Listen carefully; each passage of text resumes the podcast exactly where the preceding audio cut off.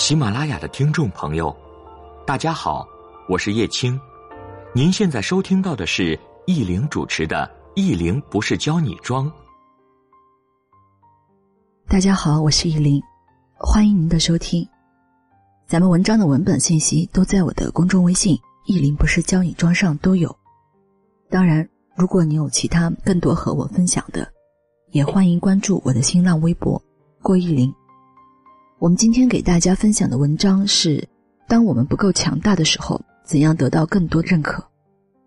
其实这篇文章是有天晚上两点钟酝酿的，我也是活该皮肤不好，在自己做事情以来，呃，作息从来没有真正规律过。课堂上有些小朋友时常会问到：老师怎么样和一些高端客户打交道？怎样让客户才能记住我？等等话题，总结起来。就是我们希望得到更多的认可。那在职场来说，做什么要像什么，基本的形象自己注意。每个行业有每个行业的特色，比如时尚行业，那就不一定要西装革履；但是金融行业，你得有可信度吧，那肯定是商务着装。现在主要分享一下打交道这些事情，无论工作还是生活的交往，都不要太功利。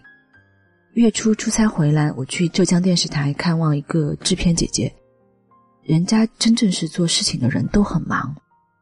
我说下午约个饭，他都说平时就在食堂吃饭，七点左右最忙。后来约到七点半，我去台里等他。其实我挺早到了，我也没有说人家在忙，不要去打扰。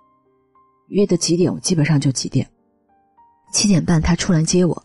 到星巴克坐下的第一件事情，他拿起电话，让人事部的某某过来一下。我还纳闷儿，我就是简单工作上请教一点问题，这和人事部也没有关系的。他说觉得我在全国各地讲课，要多和人事部沟通，他们也有很多新的主持人相关的培训。当然，平时工作的具体事情都是小伙伴去对接，我们做老师负责把课讲好就行。有这些优秀的团队和小伙伴，我基本上不需要操心课程的对接，但也难得感动的是，人家见到你的第一个事情，就是希望可以帮到你。在和人打交道的基础上，首先想的是不是可以帮到人家。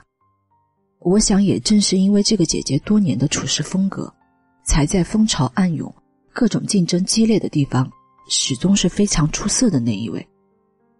再有请教这个事情，真诚与否太重要了。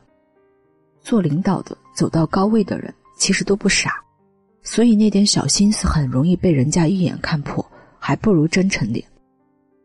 当大家一起探讨某个观点、某个知识的时候，会得到更多的认同。其实线上课程合作方都应该知道，我自己的课我会习惯打包，有个小朋友公司的老师，大家一起上线。也会要求合作方给到的首页一些广告图等等。其实为什么工作上我愿意带着他们公司的老师？因为主要我觉得人真诚，做事情靠谱。这个真诚不是一开始什么都说，而是慢慢接触下来给到人的感受。现在创业的人压力都很大，比我小的年纪独自支撑自己的公司，创业的人在长期失眠，管理公司过程当中。他也会有各种问题，比如他们公司的老师，有的可能不大好管理，那我也会跟他出主意，甚至做不好，我也会去帮忙。因为你懂得人家的不容易，才会有机会帮扶一把。再来说个相反的，越是功利性做事情越做不好。比如每次我在国外度假，其实每年都出去好几次，只是有时候不大嘚瑟。可能有的人觉得你去国外。就以为你日子过得还不错。我们这种都是穷人，工作赚的就是零花钱。然后突然不联系你的人，可能连朋友都算不上，一定要约你喝咖啡，约你见面了。有的甚至还直接说：“哎，资源互换。”当然，我不是说约我玩就不好，只是突然没有什么交集的人，突然对你好，我们这种出差狗这哪有个什么资源呢？这样的人，我想哪怕和做业务相关的事情，也不一定做得好。职场的关系不是突然的联系，或者突然的不联系，浅浅淡淡的保持联系是最好的方式。如果说实际的做法来讲，我感受到真诚的做法，比如现在我还是会一个月、两个月接到一位老同事的电话问候，也是毫无目的的闲聊。好，这个是我们以上关于文章内容的分享。当然，在文章的后面再分享一个事情，可能明年吧，来得及的话会再去准备一本关于品味进阶的书，这个也是和我课程领域相关的内容。其实有好几家出版社在谈了，呃，我想等内容准备的再充分一点，不然对不起大家的期望。另外，今年的新书上市几个月就加印好几次。在好些书店还摆在重要的位置，我知道都是有大家的支持，而且当当上几百个好评和晒图，也是满满的感动啊！好，这个是以上我们关于文章和内容的分享，谢谢您的收听，最后愿你一切安好。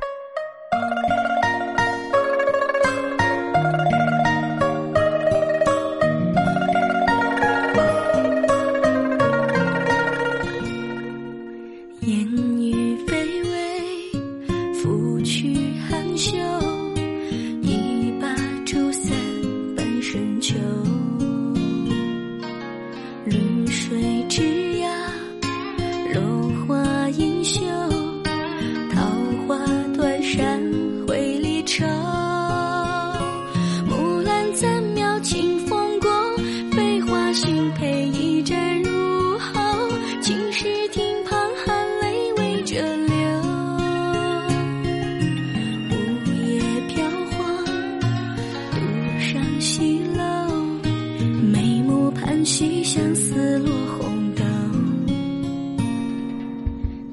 烛独对。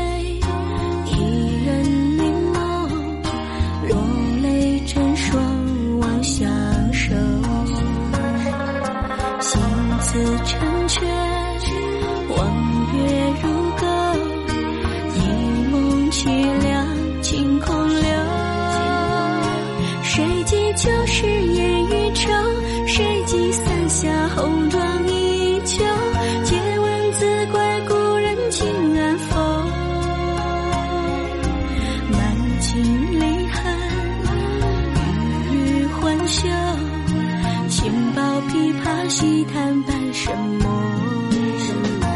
当时一场情